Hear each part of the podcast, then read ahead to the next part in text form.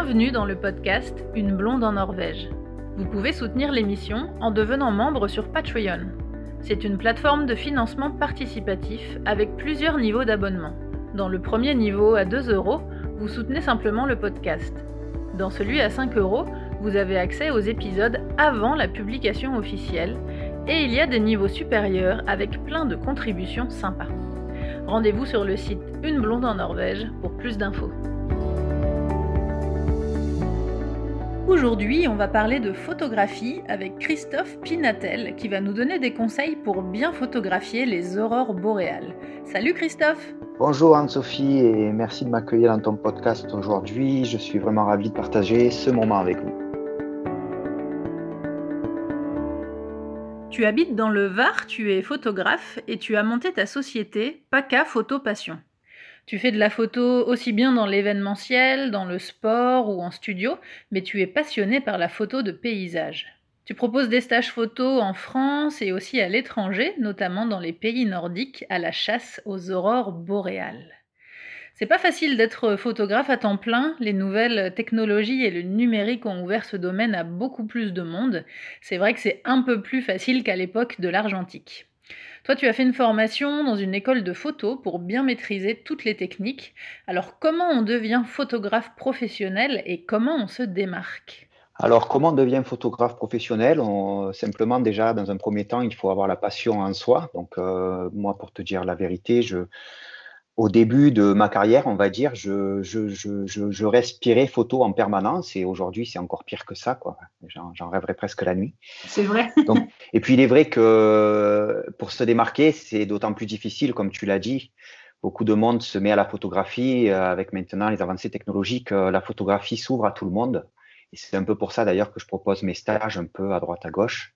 Bien entendu, les réseaux sociaux, tous les magazines euh, qu'on peut lire actuellement, tous les tutos qu'on va trouver sur YouTube ou autres permettent aux gens de, de se lancer dans la photo et d'essayer de, de, de, réaliser leur passion et de se faire plaisir. Alors pour se démarquer d'un point de vue professionnel, euh, selon moi, il y a quand même des aspects qu'il ne faut pas négliger, c'est euh, la personnalité et la communication. D'accord, pour toi, c'est les points euh, essentiels à développer. Un des points essentiels à développer parce que ce qui va faire la différence quand même, aujourd'hui où on est dans un monde qui est plutôt, mine de rien, très ouvert, mais si on regarde bien, très fermé d'un point de vue euh, euh, interaction physique avec les gens.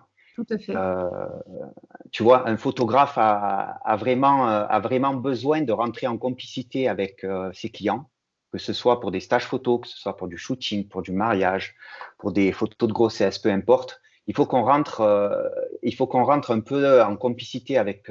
le contact humain est, est, important, quoi. C'est exactement cela. C'est vrai qu'à l'heure du, comme tu disais, des, où, on trouve, euh, alors c'est une, ressource euh, euh, exceptionnelle et exceptionnellement riche, où il y a des tutos sur Internet pour tout. On peut apprendre à tout faire avec des tutos sur YouTube. Mais c'est vrai que heureusement, il y a encore des choses qui se passent où on a besoin d'un contact avec les gens et où ça se passe au feeling, quoi. C'est exactement ça, c'est exactement ça. Et, justement, toutes ces séances et, ou alors tous ces stages, si tu veux, la, la, la réussite de ces moments-là sont liés au lien qui va se créer entre le photographe et les personnes qui lui font confiance. C'est vrai. Je Donc ça, c'est capital. Et euh, quand on est, tu vois, aussi sur euh, sur de la euh, comment dire, sur orienté sur des stages photos, on a besoin d'avoir une interactivité permanente avec le photographe. On se pose des questions à l'instant T, il faut qu'on puisse avoir la réponse tout de suite de manière à pas créer des blocages et pouvoir avancer dans sa technique et sa, maîtrise de prise de vue. Donc c'est très important d'avoir ce relationnel, euh, bien sûr d'avoir quelqu'un d'expérience, mais d'avoir quelqu'un qui est patient, euh, qui est qui sait détendre les gens, qui sait les décomplexer, parce que pas mal de personnes euh, parfois ont des complexes en photo, en disant je suis pas capable de faire ça, je suis pas à la hauteur, mes photos sont pas belles. On peut être un photographe complexé alors. Ah, clairement. Il y a des gens qui n'osent pas afficher des photos de peur de, euh, voilà, qui, qui, qui n'assument pas leurs photos. Et ça, on y reviendra certainement un petit peu plus tard. Euh, c'est capital dans la photographie d'être soi-même. Il faut se faire confiance aussi. Exactement. Totalement. Totalement. Ouais, mais c'est vrai que c'est un point euh, important que tu notes et, et moi je le, je, je le retrouve beaucoup aussi euh, dans, dans, les cours de chant que je donne. Tu sais, je fais de la musique aussi à côté. D'accord. Et, euh, et, en plus, en cette, en cette période de, de virus où tous les cours de musique, toutes les activités culturelles ont eu lieu sur Internet, Bon, on m'a demandé en fait si, si, je donnais mes cours de chant via Skype ou sur Internet. Et en fait, je refuse de le faire parce que les cours de chant tels que moi je les enseigne, c'est comme tu dis, pour toi tes stages photo, c'est c'est du relationnel, c'est un feeling et, une, une, action avec les gens. Je peux pas faire ça à travers un écran en fait, parce que je guide les gens, c'est du ressenti. Quand je les entends chanter, je leur dis oui mais tu vois là tu j'ai l'impression que tu es comme ci, comme ça. Enfin, c'est vraiment un peu tout au feeling. Et, je ne peux pas faire ça à travers un écran, c'est pas possible. Je te rejoins complètement. D'ailleurs, moi, je propose des stages théoriques qui durent à peu près 4 à 5 heures pour euh, donner les fondamentaux aux gens avant de vraiment partir sur le terrain pour faire de la photographie. Mhm. Et ces stages-là, je ne les propose pas non plus euh, via euh, l'Internet parce que la communication visuelle est extrêmement importante quand tu donnes euh, un stage aussi. Il n'y a pas que le parler qui est important, il y a aussi euh, ce que te renvoie la personne en face de toi. Je pense qu'il est important aussi d'assumer sa signature photographique. C'est-à-dire que les gens, ils viennent vers toi dans le monde professionnel parce qu'ils ont vu des photos de toi euh, que tu réalises, parce qu'ils adhèrent à la façon dont tu regardes la vie, dont tu illustres tes photos, la manière dont tu les post-traites, les messages que tu fais passer à travers elles, qui sont finalement en lien direct avec ta personnalité, tes émotions, ta sensibilité. Et je pense que c'est ce cocktail de, euh, d'éléments qui fait que les gens euh, vont plus facilement venir vers euh, peut-être ben, un professionnel et identifier le professionnel qui pourra répondre à leur projet. Parce que la photographie est un porteur de messages qui n'est pas qui, qui, qui, qui, englobe vraiment une, une multitude d'éléments qui peuvent être aussi bien la cause que tu mets, euh, que, tu, que tu projettes sur ta photographie, le message que tu veux faire passer à travers elle, mais à travers ce message, tu fais passer aussi ta personnalité, tes convictions, tes, ta sensibilité, et, et, ce genre de choses peut toucher certaines personnes. Ça ne peut pas toucher tout le monde, puisque dans l'art, de toute façon, on aime ou on n'aime pas. On ne plaît, on plaît, pas à tout le monde. on ne plaît pas à tout le monde. Voilà. Le, le tout, c'est que les gens se sentent un petit peu en adéquation avec ton travail, et, euh, et il ne faut pas hésiter à être présent sur les réseaux sociaux. Il ne faut pas hésiter à beaucoup discuter, à publier tes photos pour que les gens te connaissent aussi à travers tes photos et quelque part tu pourras créer un contact et créer des prestations parce que euh, voilà, tu fais partie un petit peu de la vie des gens. Euh, ils se retrouvent un peu dans ce que tu fais et ça crée nécessairement des liens qui sont tout de suite plus forts. Mais c'est vrai que c'est hyper important ce que tu dis parce que justement, dans la façon dont, j'ai formulé la question, quand je te l'ai posée, c'était un peu, bon voilà, la, photo, c'est un peu ouvert à tout le monde, c'est facile, entre guillemets, etc. Mais c'était justement euh, pour, pour, pour, amener à ces, à ces réponses-là. Euh, c'est vrai qu'on pourrait penser que bah, c'est facile, tout le monde peut, même avec son téléphone en fait euh, portable, on fait, on fait de très belles photos. Mais c'est vrai que hum, moi je l'ai, euh, je l'ai expérimenté aussi. De formation à la base, je fais de la vidéo, je suis euh, caméraman et monteuse vidéo. Mais quand je suis arrivée en Norvège, justement, je me suis mise aussi à la photo professionnelle. J'en faisais mhm. en loisir avant, mais j'en ai fait professionnellement quand je suis arrivée en Norvège. Et j'ai eu la chance de commencer par des sessions de musique où j'ai euh, fait des shootings photos de, de concerts pour des artistes euh, que je connaissais. Et c'est vrai que là, c'est fou parce que je me suis retrouvée plusieurs fois euh, dans, des, dans des situations où on était plusieurs photographes à faire des, des, sessions photos du même concert. Et, et, et, là, tu te rends compte qu'on a, on a, on a chacun un, un œil et une vision différente et que effectivement le résultat de la photo il est il est euh, il est propre à chacun. Il y en a qui vont préférer mes photos à moi. Il y en a d'autres qui vont préférer les photos de l'autre photographe. Euh, chaque chaque photo est unique. Et puis l'œil du photographe est, est, vraiment très très important quoi. Exactement. Alors l'œil du photographe, c'est la seule chose sur laquelle on ne pourra pas véritablement jouer. C'est-à-dire qu'aujourd'hui, on a du matériel photographique qui devient de plus en plus sophistiqué qui est à la portée un peu de tout le monde, hein, parce que même les appareils très haut de gamme maintenant sont relativement ergonomiques. Tout le monde peut s'approprier ce genre d'appareil, peut commencer à faire des photos euh, de qualité. Je, quand j'entends qualité, c'est pas forcément le rendu final de la photo, mais en tout cas la prise de vue, le piqué d'une photo. Oui, c'est ça. en termes déjà de, très de pixels et tout, on a une bonne définition d'image, quoi. Exactement. Donc, euh, c'est ce que les gens parfois ne comprennent pas aussi, c'est que euh, les gens imaginent que euh, tout, le monde peut réellement faire de la photographie, qu'on n'a pas besoin de professionnels pour faire certaines, certaines prestations quelconques. Bon, déjà, il faut avoir du matériel qui coûte cher. Et deuxièmement, il faut avoir un œil. On a beau avoir de la technique, si tu n'as pas l'œil artistique, entre guillemets, ta photo, elle n'aura pas d'impact à proprement parler elle sera nette, elle, aura du piqué, mais elle racontera rien. Mais elle racontera rien, exactement. Tu vois, elle sera pas agréable à l'œil. Euh, tu, ne pourras pas véritablement lire euh, tout ce que tu voulais mettre dans ta photo parce que tu n'auras pas bien composé, tu n'auras pas bien cadré, tu n'auras pas utilisé tout ce que la, euh, tout ce que ta scène peut te donner comme élément pour te conduire dans l'histoire que tu veux raconter. Et, et ça, c'est pas donné à tout le monde. Alors souvent, je donne des cours à des gens, je leur explique la technique, etc. Et il m'arrive parfois de me rendre compte que pour certaines personnes, l'œil n'est pas vraiment là, n'est pas vraiment affûté. C'est ce qui va être le plus compliqué pour ces gens-là pour grandir en photographie. La technique, ça va arriver très vite. Parce que ça, ça, se travaille aussi. Euh, on, peut, on peut analyser euh, où est-ce qu'on s'est placé, comment on s'est mis, pourquoi, comment. On regarde la photo. Alors si je m'étais mis plus comme ça, ça aurait été mieux, etc. Ça, ça, se travaille, ça se travaille quand même, mais c'est vrai qu'il y a un côté aussi un petit peu, euh, comme tu dis, c'est un, un petit peu un, pas un don artistique, mais effectivement, euh, quelquefois, on se dit un peu, bon, on l'a ou on l'a pas, quoi. Exactement, exactement. Le regard, on, l'a ou on l'a pas. On peut le façonner un petit peu, mais si à la base, tu, tu, tu n'as pas ce regard, euh, ça va être plus compliqué. ça, va être nettement plus compliqué. Alors, petite euh, question technique, est-ce que toi, tu as toujours fait de la photo numérique ou est-ce que tu as fait de l'argentique aussi? Alors, euh, je n'ai pas fait d'argentique. Moi, je suis plutôt, ben, si tu veux, j'ai baigné un peu dans la photographie, en fait, euh, plutôt sur du, de manière sérieuse, je vais dire, hein, plutôt sur du numérique. Euh, L'argentique, j'en ai eu fait quand j'étais plus jeune avec mon père, mais bon, voilà, c'était, j'avais pas de matériel à proprement parler. C'était du vraiment du bas de gamme. Je faisais quelques photos, alors j'aimais ça, mais à l'époque, j'étais pas prêt à recevoir les conseils de mon père pour travailler sur les ouvertures, les profondeurs de champ. C'est quelque chose qui me, voilà, j'étais pas trop à l'époque, quoi. voilà, j'avais pas suffisamment mûri dans ma tête il y a une grosse différence, comme tu disais, entre le, numérique et puis l'argentique. Moi aussi, j'ai fait de, la photo argentique euh, avec mon papa quand j'étais plus petite. Et c'est vrai que c'était rigolo parce qu'il avait son petit laboratoire euh, dans une, euh, une petite salle de rangement qu'on avait, un petit KGB où on stockait la nourriture aussi et tout. Il s'était fait son petit labo là-dedans.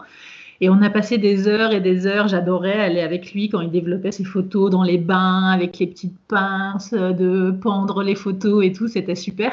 Et ah, le nombre de fois où ma maman est rentrée dans la salle pour venir chercher une boîte de petits pois et genre non, les photos sont foutues. Donc ça, c'était vraiment des, bons souvenirs. C'était euh, c'était vraiment c'était vraiment top. Et puis euh, bah, du coup mon père s'est mis aussi maintenant à la photo à la photo numérique. C'est vrai que c'est euh, ça a été une grosse une grosse révolution et puis un, gros euh, un gros changement de, point de vue. Parce que c'est vrai que avant on prenait une photo on savait pas à quoi elle ressemblait quoi. C'était la surprise de, de, voir ça au développement.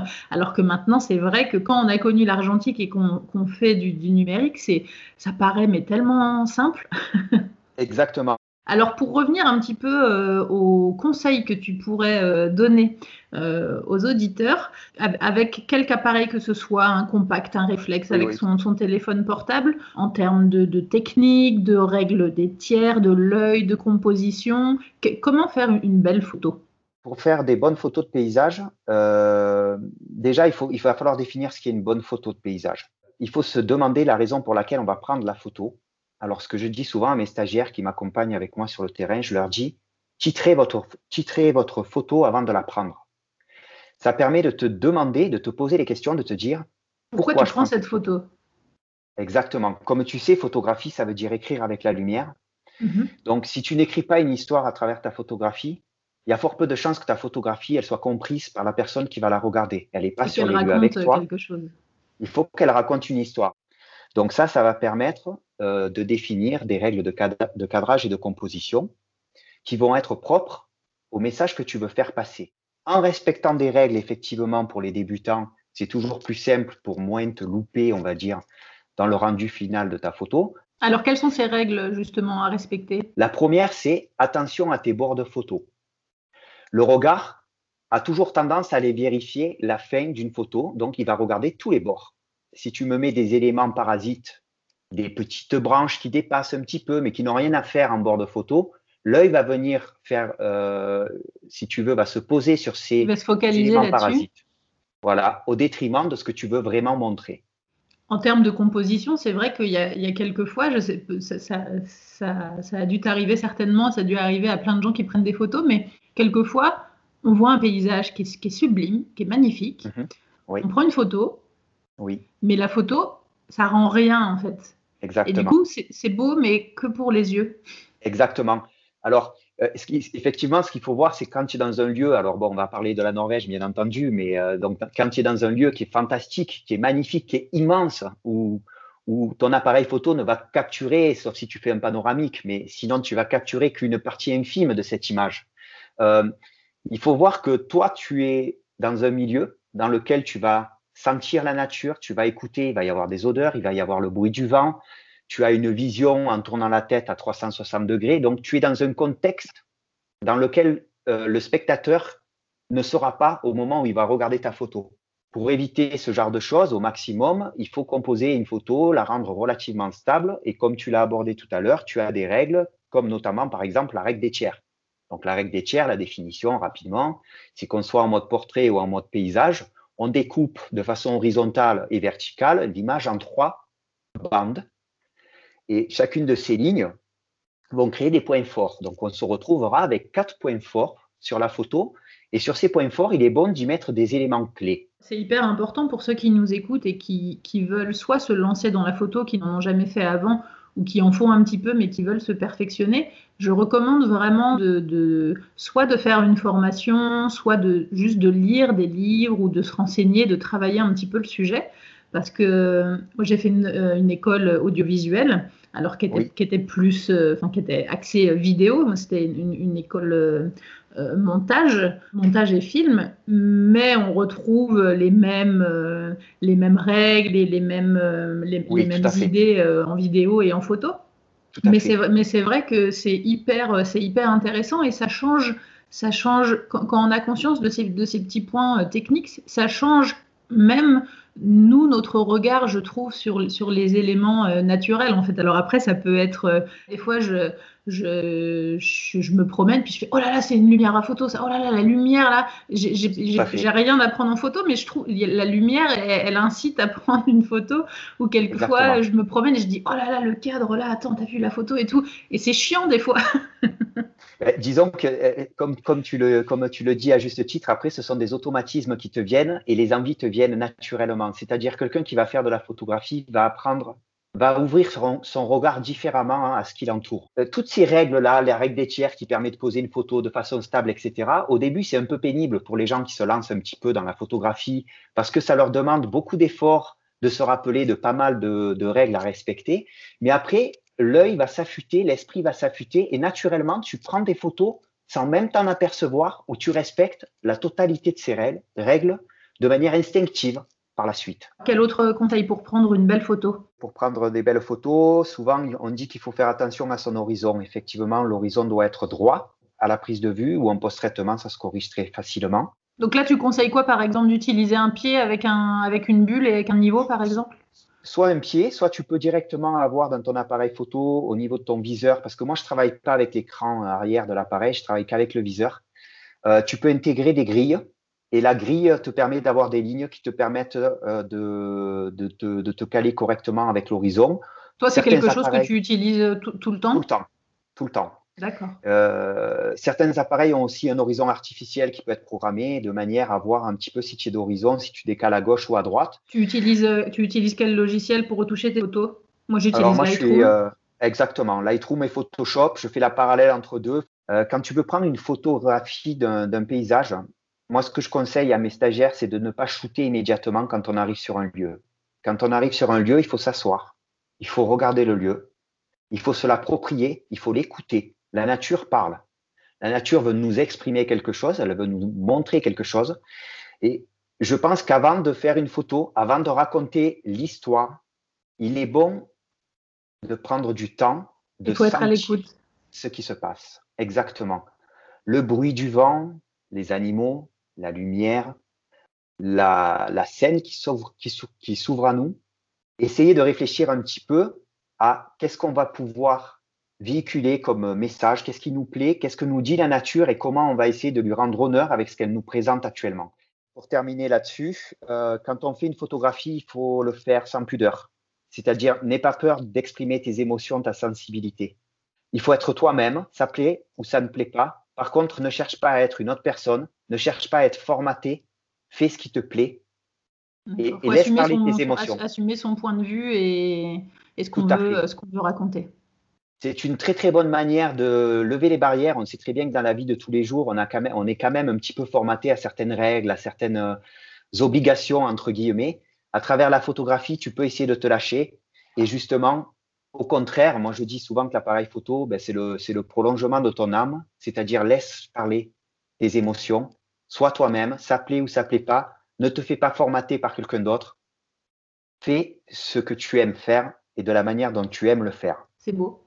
Tout à fait, tout à fait d'accord. C'est ce que je trouve chouette dans la photographie et dans la vidéo. hein. D'ailleurs, ça se, re- ça se Bien sûr, ça aussi se dans rejoint. la vidéo, c'est que ça se rejoint, c'est que euh, la, la beauté et la poésie de ce qu'on voit et de ce qu'on ressent peut se transmettre dans, dans, dans ces, dans ces médias, quoi, photo ou vidéo.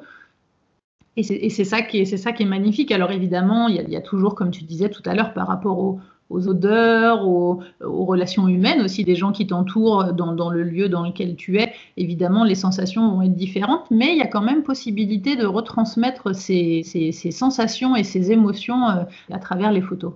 C'est très juste. Je te propose maintenant de parler un petit peu des aurores boréales. Aïe, aïe, aïe, aïe, aïe. Aïe, aïe, aïe, aïe, aïe. Alors, quand et où est-ce que tu as vu tes premières aurores boréales?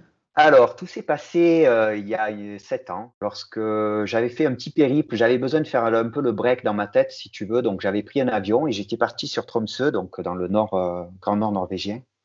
Et puis, je, je me suis dit, ouais, ben, je vais aller voir les aurores boréales. Donc, j'avais, j'avais pris un guide, euh, donc dans un groupe de personnes euh, diverses et variées. hein. Il y avait des, différentes nationalités. Mhm. Donc, on se rend sur les, sur les lieux. Et puis, euh, et puis là, j'ai vu ma première aurore boréale. Euh, J'étais à deux doigts de, de perdre connaissance dans le sens où euh, j'ai arrêté. Non, euh, tu vois, là, je te parle des aurores boréales, mais à l'heure qu'il est, j'ai des frissons qui me parcourent tout le corps. Alors, euh, C'est vrai? il, il faut que je précise une chose, c'est que les, les- les aurores boréales, c'est une addiction. J'ai encore la photo, si tu veux, au-dessus de ma tête, là, dans mon bureau, euh, j'ai encore la photo de cette première aurore boréale. Euh, voilà, c'est c'est- c'est- techniquement, elle est à revoir hein, sur, sur pas mal d'aspects, mais pour moi, c'est c'est le point de départ de ma, de ma carrière, de ta passion. quelque dans- et de ma passion. Pour, rester un petit peu dans le, dans le, thème, euh, dans le thème voyage, est-ce que tu as vu euh, des aurores boréales dans d'autres pays? Oui, alors euh, bon, moi je suis en général, je propose maintenant donc des séjours en Norvège, en Islande. J'ai testé la, Fin- la Finlande il y a deux ans avec une, mon ancienne prof photo d'ailleurs qui a voulu me suivre dans mon périple. Euh, c'était c'était une superbe expérience en Finlande. Maintenant, j'y mènerai peut-être pas l'amateur entre guillemets qui n'est pas encore trop préparé au froid parce que le froid finlandais est un peu plus violent que le froid norvégien. Euh, j'ai des souvenirs de température avoisinant les moins 30 degrés, Ah oui, euh, avec des, tu vois, avec des cils euh, qui se, tu clignes des yeux et puis d'un coup, tu as tes yeux qui s'ouvrent pas parce qu'en fait, tu as les cils qui ont gelé. collé. Exactement. Alors qu'en Norvège, euh, quelque part, on est un peu plus protégé, notamment près de, près de, près de la mer de Norvège, hein, avec l'influence du Gulf Stream encore, euh, qui nous protège un petit peu, Un euh, petit peu des, températures. extrêmes. Ouais. Quand j'ai vu mes premières aurores boréales, il ne faisait que moins 15. C'était léger, tu vois. Appréciable. C'était appréciable. euh, c'était appréciable, ouais. Et c'est vrai que c'était fou parce que euh, on était, euh, j'étais avec un groupe de, de, de touristes comme, comme toi, comme tu le racontais. Et en fait, on n'en voyait pas. Au début, on avait un, un créneau de 4 heures euh, où on pouvait rester sur place pour avoir éventuellement la, la possibilité d'en voir. Et ça venait pas, il y avait rien, il y avait rien. Alors on était tous dégoûtés, on se regardait, et tu sais, on commençait tous à discuter ensemble. Il y avait ce, ce brouhaha ambiant qui montait, mhm. on discutait, on discutait, et puis bon, on commençait un peu tous à être résignés, à se dire bon bah tant pis, hein, on n'en verra pas. Après tout, c'est un phénomène euh, aléatoire et naturel, donc euh, bon bah c'est tout, c'est comme ça. On a tenté notre chance. On discutait, on discutait, et là, d'un coup, silence absolu mais, mais, plus un bruit et on avait tous la tête en l'air et le ciel il était vert fluo et ça dansait de partout, il y avait des couleurs et tout et c'était incroyable, c'était vraiment magique, il n'y a, pas d'autre mot quoi. Exactement. Euh, moi, moi, euh, tu sais, depuis ce fameux jour, donc il y a, il y a sept ans, euh, à ce jour encore, c'est le, le, phénomène le plus extraordinaire que j'ai eu l'occasion de vivre. J'ai écrit un article euh, justement sur, euh, sur, sur le site.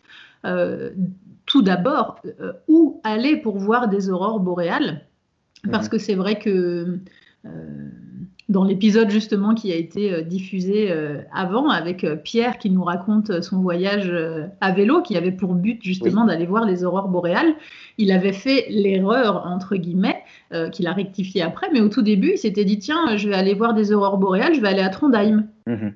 Sauf que, sauf que Trondheim, c'est pas un endroit où on voit beaucoup d'aurores boréales, donc ça c'est quelque chose que que, que je propose justement dans l'article. Je donne beaucoup de conseils sur, euh, sur euh, où aller et, que faire pour, pour, voir des aurores boréales. On va parler un petit peu après justement du côté technique, vraiment en termes photographiques, comment réussir une photo d'aurore boréale. Il y, a plein de points auxquels on ne penserait pas si, si on n'est pas bien préparé. Euh, comme tu disais, par exemple, les températures, euh, à voir des aurores boréales, quelquefois, on va attendre 5 ou 6 heures dans le froid, par moins 15 ou moins 20. Donc, si on n'est pas préparé, ça va finir qu'on va rentrer parce qu'on aura trop froid et on aura complètement loupé notre séance, en fait. C'est tout à fait ça.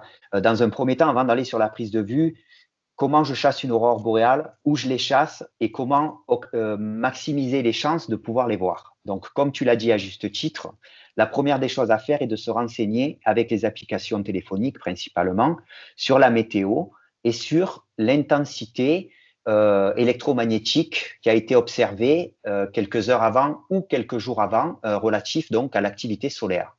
Donc, si tu veux multiplier les chances de voir des aurores boréales, déjà, il faut aller dans des endroits où on voit des étoiles. C'est-à-dire en pleine nuit, il faut écarter déjà des sources lumineuses. Donc, essayer de, retrouver tout à fait, parce que ça crée de la pollution lumineuse qui risque d'annuler l'effet de certaines aurores qui seraient extrêmement légères que tu ne percevrais pas à l'œil à cause de la pollution lumineuse. Je m'étais retrouvée à Tromsø avec des. Je regardais sur Internet et je voyais des gens qui disaient euh, sortez, sortez, il y a des grosses aurores boréales, il y en a partout et tout. Et en fait, si tu es en ville et que tu regardes en l'air, tu la vois pas. Je les vois pas. Tu les vois pas, exactement, exactement. Et puis quand tu les prends en photo, même si tu sors un peu de la ville, mais que tu as la pollution lumineuse de la ville qui est quand même là, mine de rien, euh, dans l'atmosphère, tu vas te rendre compte que si par exemple il y a un petit nuage à droite ou à gauche, avec ta pose longue, ton nuage va tout de suite euh, devenir plutôt orangé, parce qu'en général les lumières des villes sont orangées, et tu vas avoir cette, ce ton chaud orange qui va venir un peu au milieu du vert. Alors ça peut être sympa de temps en temps, mais c'est quand même mieux de minimiser, on va dire, un peu aussi les couleurs et de donner, euh, si tu veux, euh, euh, la part belle à l'aurore boréale, mmh. avec ces couleurs qui peuvent être effectivement, comme tu l'avais dit dans d'autres podcasts, de couleurs diverses et variées. C'est simplement lié à un phénomène qui va se produire en altitude, à des altitudes différentes, où les particules chargées électriquement vont frapper les atomes d'oxygène, enfin d'hydrogène, d'azote, etc et, suivant l'altitude où ce phénomène va se produire, euh, tu vas avoir des photons qui vont être créés et la longueur d'onde des photons traduira la lumière de l'aurore boréale. Donc tu peux avoir du pourpre, du bleu, du, vert, euh, du jaune. Euh, tu peux avoir une déclinaison de couleurs assez importante en fonction de, de, de, l'altitude à laquelle le phénomène va se produire. Donc une, une, bonne, une bonne application pour, pour, pour voir quand le phénomène pourrait, pourrait arriver. Euh, s'éloigner des, lumières euh, des villes. Quel autre euh, conseil tu chercher, donc chercher, chercher un petit peu la météo, voir aussi que tu vas avoir des étoiles. À quelle heure tu, à quelle heure est publié, si tu veux, le temps clair entre guillemets pour que tu sois sur place au bon moment, au bon endroit. Donc C'est la chasse en fait. on appelle chasser les aurores boréales parce que la météo parfois change. Et quand on te dit que le bord de mer va être bouché, ça sert à rien d'aller au bord de mer pour aller voir une aurore boréale. Tu la verras pas. Ça on ne la verra pas. Donc en temps réel, il faut tout le temps regarder la météo pour voir s'il y a eu du changement et essayer d'aller attraper une trouée. Alors des fois c'est à une demi-heure de chez toi, des fois il faut rouler deux heures, ce que l'on nomme en fait le capé, on va dire en, en résumé, euh, qui est l'indice qui permet d'évaluer, euh, si tu veux, la forte probabilité d'observation ou pas d'une aurore boréale. Euh, sachant que par expérience, je te dirais que si on te parle d'un KP2, qui est relativement bas dans l'échelle, euh, ben moi je sors quand même pour un KP2 parce que j'ai souvent eu des très très belles aurores boréales avec un KP2. C'est vrai. Euh, donc euh, voilà, il faut pas. Le tout c'est que tu, tu, sois sûr d'avoir un temps dégagé. Il faut vraiment prendre en considération tous ces points. Pour, pour, pour, aller à la chasse aux aurores boréales, c'est pas juste sortir, se poser n'importe où et regarder en haut dans le ciel. Quoi. Surtout pas, surtout pas. Il faut vraiment les chasser. Et, et, moi, ce qui m'avait fait comprendre ça, c'est que la première fois où j'étais parti avec les guides, rendez compte que la guide était en communication téléphonique en permanence avec différentes personnes implantées dans différents endroits euh, en Norvège ou en Suède, qui lui, qui, et qui lui donnait la météo en temps réel. C'est-à-dire qu'il leur disait non, non, c'est bon, moi j'ai les étoiles au-dessus de la tête. Et souvent, on se déroutait en temps réel. Elle avait carrément euh, une équipe. Euh, oui, tout à fait il faut prendre, faut prendre aussi en considération donc là où on va se trouver, à quel moment de l'année, quel, quel, quel, temps il va faire aussi euh, pour, pour, penser à nous, à nous-mêmes, à notre confort, parce que si on, si on attend euh, plusieurs heures euh, dans le froid, ça peut, ça peut être difficile et compliqué. Exactement. Donc les, les périodes favorables en général, c'est d'octobre à mars, simplement parce qu'il ne faut pas penser qu'il n'y a pas d'aurore boréale en, été. seulement l'été, dans ces, près du pôle ou même très près du pôle, le, le soleil ne se couche pas. Pour voir une aurore boréale, il faut qu'il fasse nuit, nuit noire, le plus noir possible. Donc pour ça, euh, il faut y aller dans ces périodes-là, entre octobre et mars, euh, de manière à avoir un ciel relativement sombre qui nous permette de les apercevoir. Et donc il fait euh, froid. et donc il fait froid. Donc effectivement, c'est important ce que tu viens de dire. le deuxième point, une fois qu'on a localisé l'endroit où on va essayer de se rendre avec la probabilité d'observation ou pas de ces aurores, il faut penser à comment s'équiper effectivement, l'attente peut être très longue. Tu sais qu'il y a un, proverbe norvégien, mais qui n'est pas que norvégien, je crois qu'il est islandais aussi, et, et, breton. finlandais, et breton peut-être. Il n'y a pas de mauvais temps, il n'y a que des, mauvais, que des mauvais vêtements. Exactement. Donc pour ça, euh, il est important de respecter les règles de base, c'est-à-dire d'avoir des couches vraiment très très bonnes. Alors le mérinos est une laine fantastique pour ça. Donc je, je suggère véritablement d'avoir des sous-couches qui collent au corps en mérinos au niveau des jambes, au niveau des, euh, du torse. Euh, ensuite, bien entendu, d'avoir des couches supplémentaires, comme on dit, euh, monter en rang d'oignon un petit peu en fonction de sa tolérance au froid. La technique de l'oignon. Exactement. Donc là, tu vas porter euh, des polaires fines. Euh, tu n'as pas besoin d'avoir forcément des trucs très épais, mais il faut avoir un petit peu du matériel technique que tu peux cascader les unes sur les autres de manière à te prémunir du froid, une bonne, une bonne veste en Gore-Tex, un bon bonnet, parce que c'est important, les, euh, le froid passe par les extrémités. Il faut être protégé au niveau des pieds, il faut être protégé au niveau de la tête, il faut être protégé au niveau des mains. Ça, c'est capital déjà pour éviter les engelures et pour éviter d'avoir des, euh, des, problèmes graves. Hein. Depuis que je suis en Norvège, euh, du coup, comme je suis caméraman et que je filme dehors, j'ai une collection de gants avec du grip à l'intérieur, mais je te raconte pas. c'est important. C'est vraiment important. Donc, une paire de sous-gants, si possible, parce que quand tu es effectivement euh, en train de photographier ou de filmer, tu vas devoir lever les plus gros gants pour venir faire tes réglages, etc. Donc, il faut avoir une bonne paire de sous-gants qui te permettent, pendant les 30 secondes où tu vas devoir opérer, de, de te préserver de ce froid, le temps de remettre les gros gants derrière en Gore-Tex ou autres, qui vont vraiment assurer la couche euh, chaude finale, on va dire, mais il faut vraiment, vraiment se protéger parce que si tu commences à avoir froid, et moi, c'est ce que je fais attention dans mon groupe qui m'accompagne, c'est que, bien entendu, euh, je leur fournis tous les éléments nécessaires pour préparer le voyage. Et puis, s'ils n'ont pas de matos, je leur conseille des, des, euh, des, euh, des, locations sur Tromsø qui sont très, très bien pour louer à moindre coût du matériel d'expédition hein, qui mhm. permet de se préserver du froid. Mais le froid est le, est le principal ennemi qui peut faire qu'une soirée se termine. C'est un peu comme un plongeur quand il a plus d'air dans sa bouteille même si tout le groupe a encore beaucoup d'air, il suffit qu'une personne n'ait plus d'air pour que tout le monde remonte Et bien là, si quelqu'un commence vraiment à avoir très froid, pour le mettre en sécurité, on est obligé d'annuler la sortie et de l'interrompre de manière prématurée.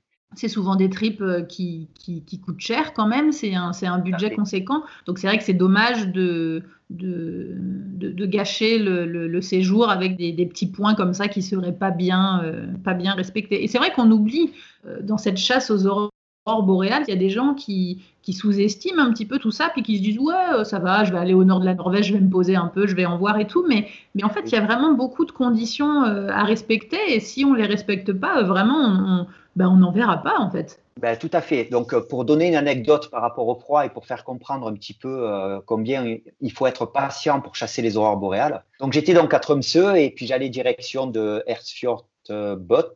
C'est un spot qui est très connu par les photographes, tellement connu que quand je suis arrivé sur place à 20 heures, j'ai voulu arriver assez tôt pour me placer avant d'avoir trop de monde, voilà, qui, aurait pris les meilleurs spots.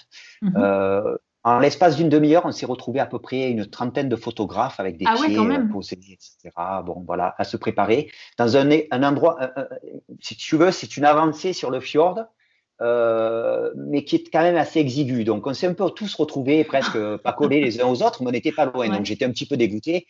Sachant que moi, dans ces cas-là, je préfère être un peu plus seul que, que Ouais, ça enlève un peu quand même ce côté sauvage.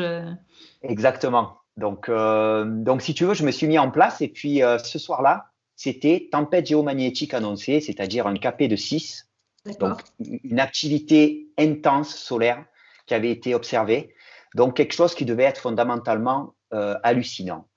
Et j'y suis à 20 heures, euh, il fait moins 24 degrés, euh, je piétine à peu près dans une neige souple qui fait à peu près un mètre de profondeur. Moi, je marche beaucoup, pour pas avoir froid. Ça m'a permis d'avoir créé une plateforme autour de mon trépied, donc j'étais plus dans la neige par la suite. À force de tasser la neige, j'étais plus dedans. Et puis je marche, je marche, je marche. Euh, il est 21h, il est 22h. Il se passe toujours rien, aucune activité. Pourtant le ciel est très étoilé. Hein, il peut pas y avoir plus étoilé que ça. Il se passe toujours rien. Je, je regarde mes, mes, euh, applications téléphoniques qui continuent à dire qu'on est en activité 6 il se passe pas grand chose à 23 heures. À partir de là, ça fait déjà 3 heures que je suis en place à moins 24 degrés. J'ai 28 photographes à peu près qui s'en vont. On reste à deux sur le, sur le spot. Deux photographes. À 23h30. Écoute, je, je, t'en parle là, j'ai tous les poils qui s'irissent sur le corps. T'as les frissons J'ai pleuré, j'ai simplement pleuré devant ce qui se produisait devant moi. J'en avais tellement partout que je savais plus où regarder. Alors moi, c'est ce que j'appelle les aurores qui douchent. C'est-à-dire, ce ne sont pas des aurores que tu vas avoir nécessairement à l'horizon, qui sont assez banales hein, en arc de cercle, qui sont fabuleuses quand c'est la première fois que tu en vois une, mais qui mhm. sont plutôt banales quand tu commences à être habitué à être douché, entre guillemets, euh, par l'aurore boréale. Alors, douché, c'est vraiment l'expression, c'est comme ton pommeau de douche que tu mets au-dessus de ta tête. Et puis tout ça, arrive par le haut et te tombe dessus. Et, c'est vraiment au-dessus de toi. Quand j'avais eu la chance d'en voir euh, des, grosses aussi à Tromsø, ça faisait vraiment des, des vagues comme ça qui, qui, ondulaient et vraiment au-dessus de la tête, comme tu disais, pas à l'horizon euh, loin devant, mais vraiment tout en haut. On avait la tête vraiment tordue pour les regarder.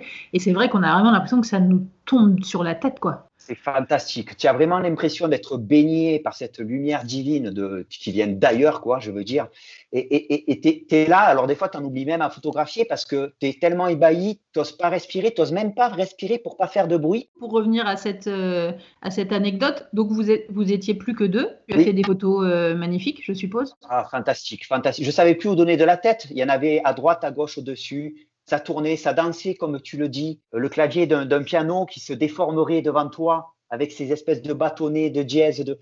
En fait, c'est une mélodie céleste qui, était devant mes yeux. J'en ai les frissons. J'écoutais le, le vent, j'avais même l'impression que le vent était accordé synchronisé avec le spectacle. J'avais l'impression que c'était un spectacle son et lumière. Je suis tout à fait d'accord avec toi parce que quand j'en ai vu, c'est vraiment ce que j'ai ressenti aussi en fait. J'ai demandé après, j'étais avec mon copain et je lui ai dit mais ça, t'as entendu quelque chose, toi, ou pas? Ça a fait du bruit ou parce que je dis, je sais pas, moi j'avais l'impression que ça sifflait et que ça chantait. Oui, tout à fait. Et, tu sais, tu l'entends d'autant plus parce que l'arrivée d'une aurore boréale, tu, tu l'entends à la nature. La nature se comporte différemment. C'est vrai. Tu as, l'impression que d'un coup, il y a tout qui devient serein. C'est vrai. Il n'y a plus vraiment de bruit. Tu, tu, le, tu, le, sens, tu le sens arriver. Tu le sens arriver. Tu as presque l'impression que tu es dans un concert de musique classique qui va avoir lieu, où d'un coup, on a tapé pour dire attention, ça va démarrer, tout le bruit se calme et puis la musique arrive. Et puis tu entends un espèce de, je, compare ça à quand je fais de la musique et tu sais quand je fais des, transitions. Et en, vidéo on utilise aussi, tu sais, on appelle ça des whoosh pour, euh, pour, venir faire des, transitions vidéo et audio. Et j'avais vraiment l'impression que ça faisait cette espèce d'aspiration, tu sais, ça a fait un Exactement. Et, et, genre c'est arrivé, c'était là, elles étaient au-dessus, euh, c'était là d'un coup, euh, d'un coup, d'un seul. Et c'est vraiment ce qui a fait que que, tout le monde s'est tu d'un coup et que c'était le, silence absolu avec cette aspiration là, c'était vraiment extraordinaire. Donc ce sont vraiment effectivement des, des, des, des moments fantastiques euh, de vie. Euh, tu, oublies vraiment tout. Tu, là, tu, es vraiment transporté dans quelque chose d'irréel presque. Avant de passer à la technique photo, ça m'amène à, un dernier point justement par rapport au climat. Euh, mm. que, que, je trouve très important aussi dans la chasse aux aurores boréales, c'est la patience. Comme tu viens de dire, effectivement, donc à 20h, tu es arrivé, vous étiez 30 euh, photographes, 28 ou 30 photographes. Vous avez attendu une heure, deux heures, trois heures. Au bout de trois heures, allez hop, c'est bon, on en a marre, on replie, on rentre. Et là, au final, vous étiez plus que deux. Et là, c'est arrivé. Donc, il, faut aussi ce. C'est un phénomène qui se mérite, quoi. Il faut l'attendre. C'est un phénomène qui se mérite. Effectivement, la patience est capitale parce que tu vois, si j'avais pas été patient, cette référence à ce jour, pour moi, la plus belle chose que la plus belle nuit que j'ai vue jusqu'à présent, ben, je l'aurais, je l'aurais pas vue cette nuit-là. Pour résumer, les trois conseils euh, avant de passer euh, au conseil technique photo en soi, ce serait donc une bonne application euh, pour, pour voir l'intensité de, l'éruption solaire. Et la, météo. Une, et la météo, une application météo aussi pour voir si le ciel va être dégagé et où. Troisième point, choisir son endroit euh, et s'excentrer euh, des villes, s'éloigner des pollutions euh, lumineuses de la ville. Dernier point, donc s'habiller correctement et se protéger du froid pour être confort et pour justement être bien pour pouvoir attendre et faire preuve de patience pour que ce phénomène arrive. Exactement, avec un bon thermos d'eau chaude aussi, qui peut être toujours très utile. Alors, moi, ce que je conseille souvent, vu que le froid grignote nos calories, on va dire, euh, et qu'on est en fin de journée, qu'on a beaucoup photographié déjà toute la journée, je conseillerais aux gens de partir avec euh, de la nourriture déshydratée euh, qui peuvent provisionner un apport calorique aux alentours de 600 kilocalories d'un seul coup.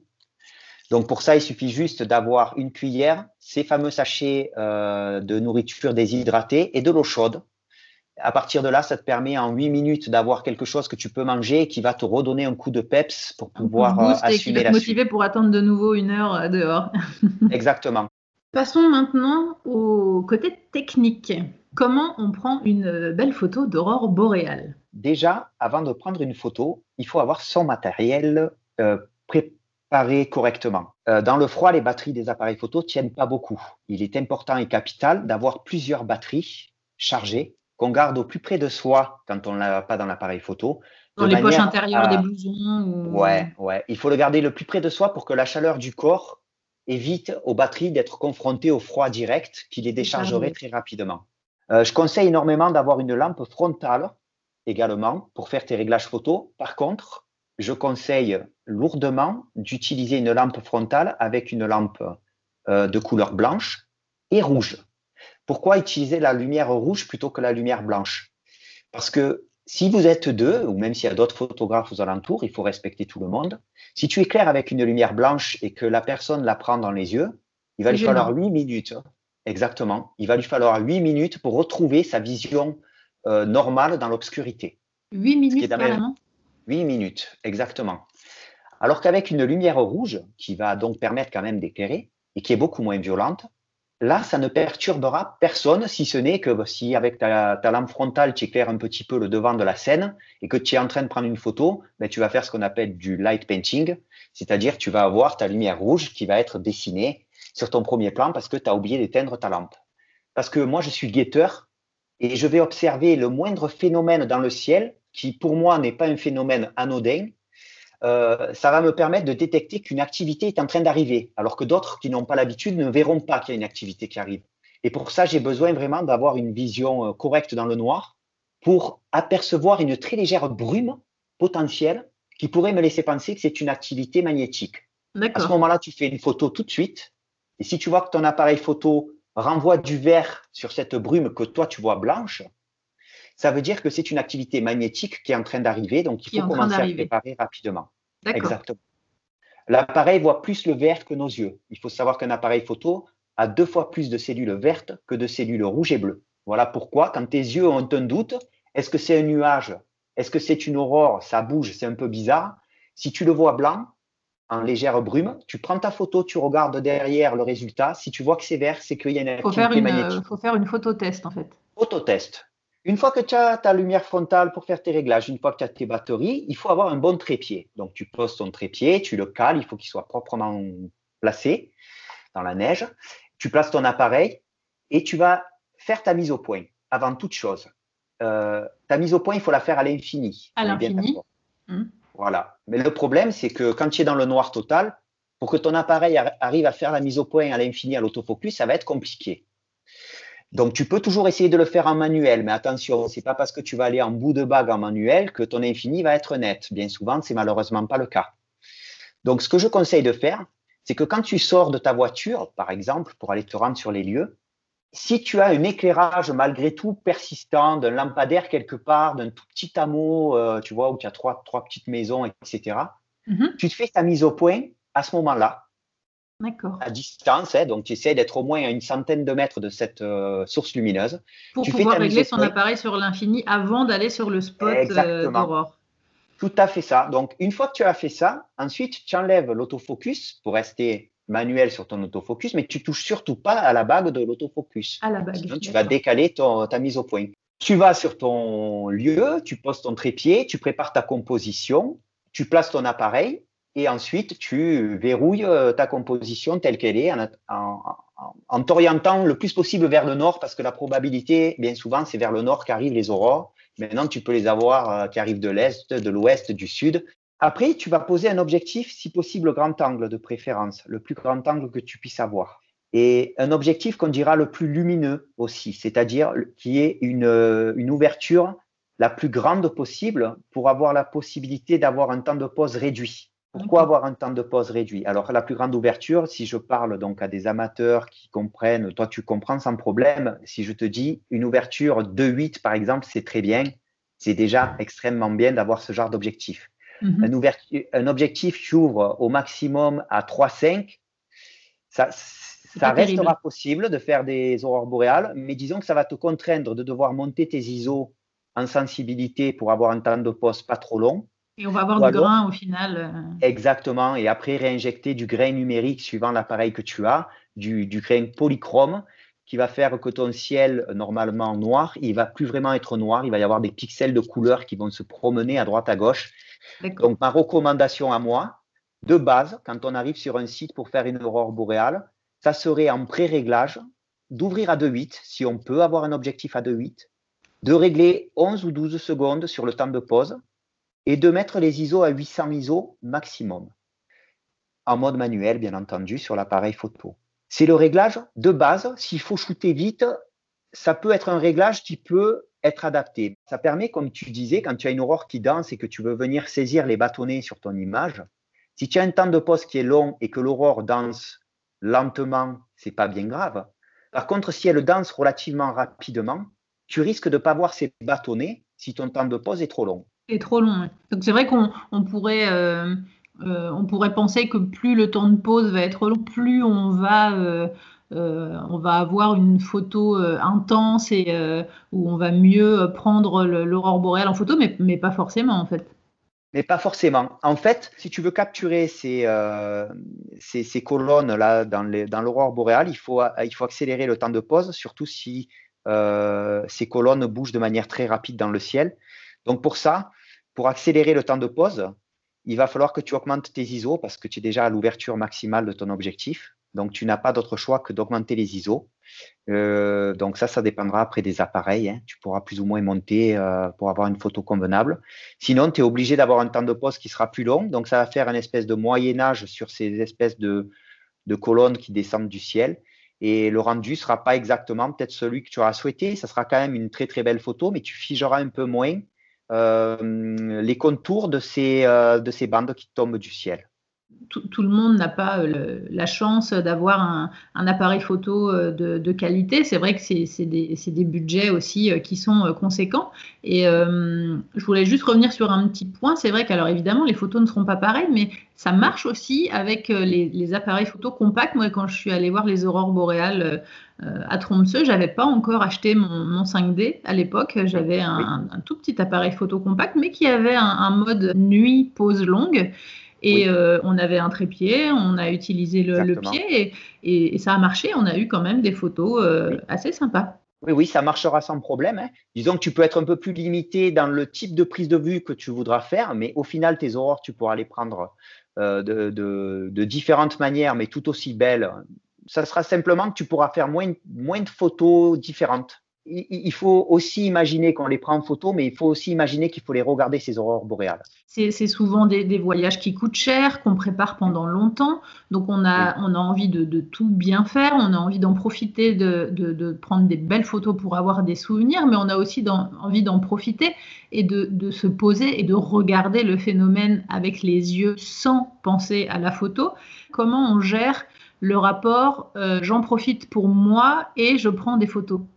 Alors, moi, je le gère quand je suis avec, euh, bien sûr, mon groupe, puisque je demande à personne de s'affoler. À tout le monde, je les ai préparés au réglage. Donc, si tu veux, il n'y a plus qu'à exécuter, entre guillemets, certaines prises de vue euh, dans un premier temps pour assurer un minimum.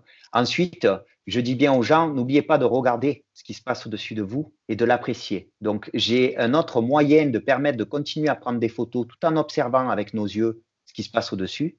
À partir du moment où tu ne changes pas ton cadrage, il est possible d'avoir euh, une technique qui s'appelle euh, l'intervallomètre. Donc, ça te permet de programmer une prise de vue, un nombre de photos que tu vas effectuer sur un temps donné avec euh, un temps de pause spécifié. Une fois que tu as lancé cet intervallomètre, l'appareil photo s'autogère. Il prend des photos régulières comme tu lui as demandé. Par exemple, si tu as un temps de pause de 10 secondes, tu lui dis tu me prends une photo toutes les 15 secondes et une photo qui durera 10 secondes. Et il prend tac, tac, tac, tac. Ce qui fait que pendant qu'il prend les photos, à ce moment-là, toi, tu as juste à surveiller globalement, si tu veux, que euh, la luminosité globale n'a pas changé pour pouvoir vite modifier un réglage si besoin. Mais sinon, l'appareil photo va les faire, ces photos. Et toi, pendant ce temps-là, tu peux apprécier le phénomène tout en continuant à prendre tes photos. Alors ça, c'est un super, euh, un super conseil parce que euh, moi, quand je fais des photos, je te disais des, des shootings photos de concerts, euh, c'est vrai que donc moi je suis passionnée de musique et passionnée de photos, donc quand je fais des photos de musique, je, je, kiffe quoi, c'est vraiment un, gros plaisir. Après le concert, les gens qui me disaient ah ouais t'as vu le moment où il a fait ça là, c'était top et tout, et je dis mais non, mais je sais pas en fait, parce que si tu veux le concert, je l'ai pas écouté. Exactement, ben, je, je, je, perçois ce que tu dis puisque ça m'arrive aussi quand je fais les concerts. Et je suis tellement concentré dans ce que je fais, je pense tellement à mes prises de vue, les idées me viennent que finalement, derrière, je ne prends pas le temps tout le temps. Enfin, pas, pas le temps, mais je suis tellement concentré sur d'autres eh éléments que je n'écoute pas véritablement la musique quelque part. Euh, inconsciemment, je l'ai peut-être, mais donc là, pour les mais on, mais on savoure pas, on savoure pas pareil. C'est pour ça que moi, c'est vrai qu'il y a des fois, je vais à des concerts et je me dis, mais je ne prends aucune photo, je ne filme pas, je ne fais rien. Je, je savoure le concert vraiment euh, comme, euh, comme un membre du public lambda. C'est ça. Donc, tu vois, cet intervalle mètre, ça permet de faire ce que tu viens de dire. Ça permet de savourer l'instant tout en continuant à laisser l'appareil prendre des prises de vue. Ça te demande juste une préconfiguration au démarrage de ce mode-là, on va dire, euh, qui va prendre peut-être une minute. Mais une fois que tu l'as lancé pendant une demi-heure, alors moi d'ailleurs j'en joue beaucoup, c'est une technique que je peux vous donner, que je peux te donner aussi si tu as envie de t'amuser à ça. Euh, c'est que tu tu feras par exemple sur une temps de pause, je sais pas si, si ton temps de pause il est de 10 secondes, tu vas dire à ton appareil photo, tu me prends une photo toutes les 11 secondes pendant une demi-heure. Ça va faire beaucoup, ça va te faire 90 ça va faire, Ça va faire beaucoup de photos. Mais toutes ces photos, l'avantage, c'est que tu vas utiliser un logiciel qui est gratuit, hein, que tu peux trouver sur le net, qui s'appelle StarMax, StarMax, qui permet de venir stacker, donc de venir superposer toutes ces 90 photos que tu auras faites les unes sur les autres en une seule fois. C'est le logiciel qui va gérer tout ça. Et tu vas t'apercevoir que sur la demi-heure, toutes les photos qui auront été prises avec les aurores boréales et les étoiles derrière qui seront visibles vont te donner quelque chose de complètement hallucinant, d'irréel, Alors, ça ne sera pas du post-traitement véritable, hein, c'est juste une superposition de photos. Une superposition, oui. C'est une superposition. Les étoiles, la Terre tourne, donc les étoiles vont changer de position dans le ciel. Donc, tu vas t'apercevoir que tu vas avoir des cercles d'étoiles au milieu d'un mix d'aurore boréale. Donc, ça sera une image composée à la prise de vue, entre guillemets, presque. Hein. À la prise de vue, c'est pas un photomontage Photoshop, etc. Tu as juste superposé 90 photos et ça, ça en génère qu'une seule, qui est la somme de ces 90 photos superposées. Eh ben, tu seras surprise du résultat, c'est fantastique. Très bon conseil. Donc, toujours en utilisant cette fonctionnalité intervalle mètre. Un petit point Anne-Sophie, que je n'ai pas précisé, mais qu'il est important de préciser pour les amateurs en photographie principalement. Quand on prend une photo sur trépied, il faut toujours qu'on déverrouille le stabilisateur. Il faut le mettre sur off.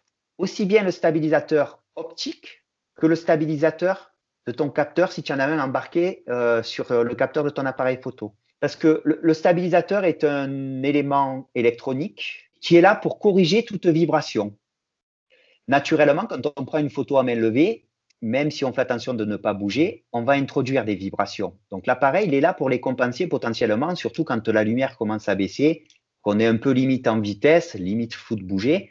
Là, l'anti-vibration va venir euh, contrer un peu ce phénomène-là pour avoir une photo nette.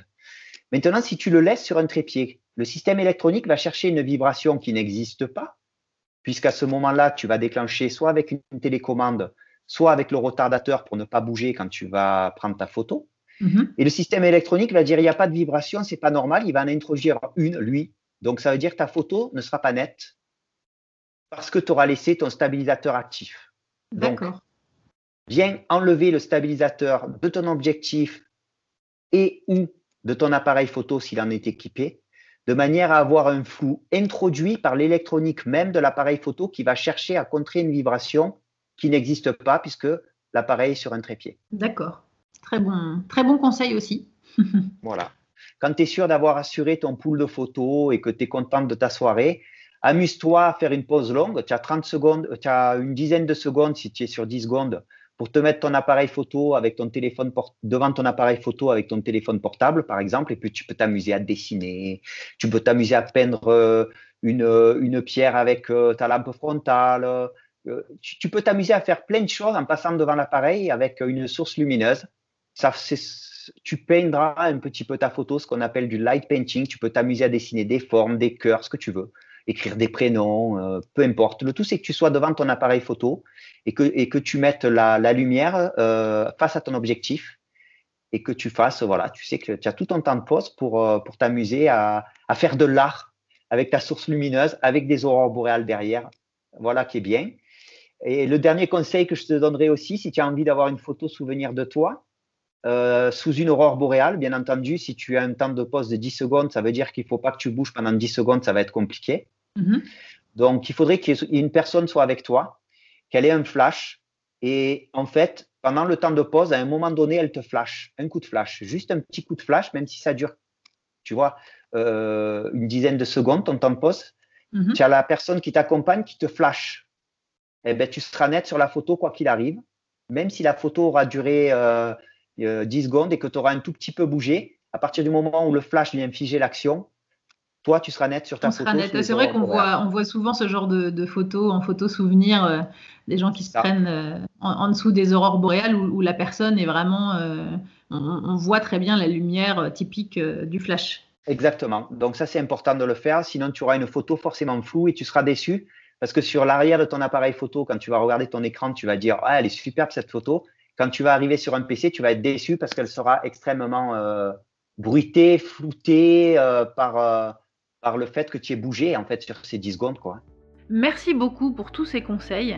Grâce à toi, j'ai de nouveau les danses des aurores boréales dans la tête. Je m'y revois, ça me donne trop envie d'y retourner. Si vous êtes intéressé par des stages photos avec Christophe, je mettrai le lien de son site dans le texte de présentation. Et j'espère que cet épisode vous donnera envie de venir en Norvège du Nord à la chasse aux aurores boréales. C'est moi qui te remercie, Anne-Sophie. J'espère que euh, ben voilà, tu as, tu as, passé un bon moment, un bon rappel dans ton esprit avec ces aurores boréales. J'ai été heureux de partager ces moments avec vous. Et je te donne rendez-vous sur place à Tromsø, euh, je ne sais pas, euh, dans, quelques, dans quelques mois peut-être, pour venir partager ce moment avec moi et puis on pourra échanger autour de ce sujet. Ça sera bien volontiers. Eh bien, dès que ce sera de nouveau possible de voyager, avec plaisir, le rendez-vous est pris. Merci Christophe. Salut Salut Retrouvez les épisodes sur toutes les applications de podcast et en format vidéo sur YouTube. N'hésitez pas à mettre des petites étoiles pour noter le podcast et à partager les épisodes. Merci à Louise qui soutient le podcast sur la plateforme de financement Patreon. À bientôt!